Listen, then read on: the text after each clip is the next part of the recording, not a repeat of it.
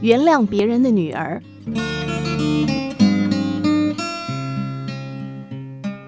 在餐馆里，负责为我们上菜的女服务生非常年轻。我之所以注意到她，是因为她上菜时笨手笨脚的，让我总是担心她可能会把汤汁转化成我的洗澡水。我的第六感竟然没有辜负我。端上蒸鱼的时候，盘子一倾斜，酱汁直淋而下，泼洒在我搁在椅子的皮包上。我本能地跳了起来。这皮包是我在国外买的。极好极软的牛皮不能洗，是我的心头最爱。可是我都还没发作，我亲爱的女儿就以旋风般的速度站了起来，快步走到女服务生身旁，露出极温柔的笑脸，拍拍她的肩膀说：“我们没事，没关系。”女服务生手足无措地看着我的皮包说：“我我我去拿布来擦。”万万想不到，女儿竟然说道。没事，回家洗洗就干净了。你去忙你的吧，真的没关系，不用放在心上。女儿的口气是那么的柔和，好像做错事的人是她。这时候，服务生原本绷得像石头一般的脸慢慢放松了，他轻声细语地说了一声对不起，便低着头离开。女儿平静地看着我。在餐馆明亮的灯光下，我清楚看到她大大眼睛里薄薄的泪光。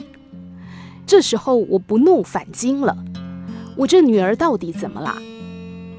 当天晚上返回旅馆之后，母女俩躺在床上，她这才娓娓道来：到伦敦读书三年，为了训练她的独立性，假期里我们都不准她回家。要他自己规划背包旅行，也希望他在英国试试兼职打工的滋味。活泼外向的女儿在家里十指不沾阳春水，粗工细活都轮不到她。然而来到人生地不熟的英国，却选择当女服务生来体验生活。在伦敦第一天上工，她就闯祸了。她被分配到厨房去清洗酒杯。那些透亮细致的高脚玻璃杯，一只只薄如蝉翅，只要力道稍微重一点，就会分崩离析，化成一堆晶亮的碎片。女儿战战兢兢，如履薄冰，好不容易把那一大堆好似一辈子也洗不完的酒杯洗干净了，正松一口气的时候，没想到身子一歪，一个踉跄，撞到了杯子，杯子应声倒地。哐啷哐啷，连续不断的一串又一串清脆响声过后，酒杯全化成了地上闪闪烁烁的玻璃碎片。他跟我说：“妈，那一刻我真的有坠入地狱的感觉。”女儿的声音还残存着一些惊悸。可是你知道领班是什么反应吗？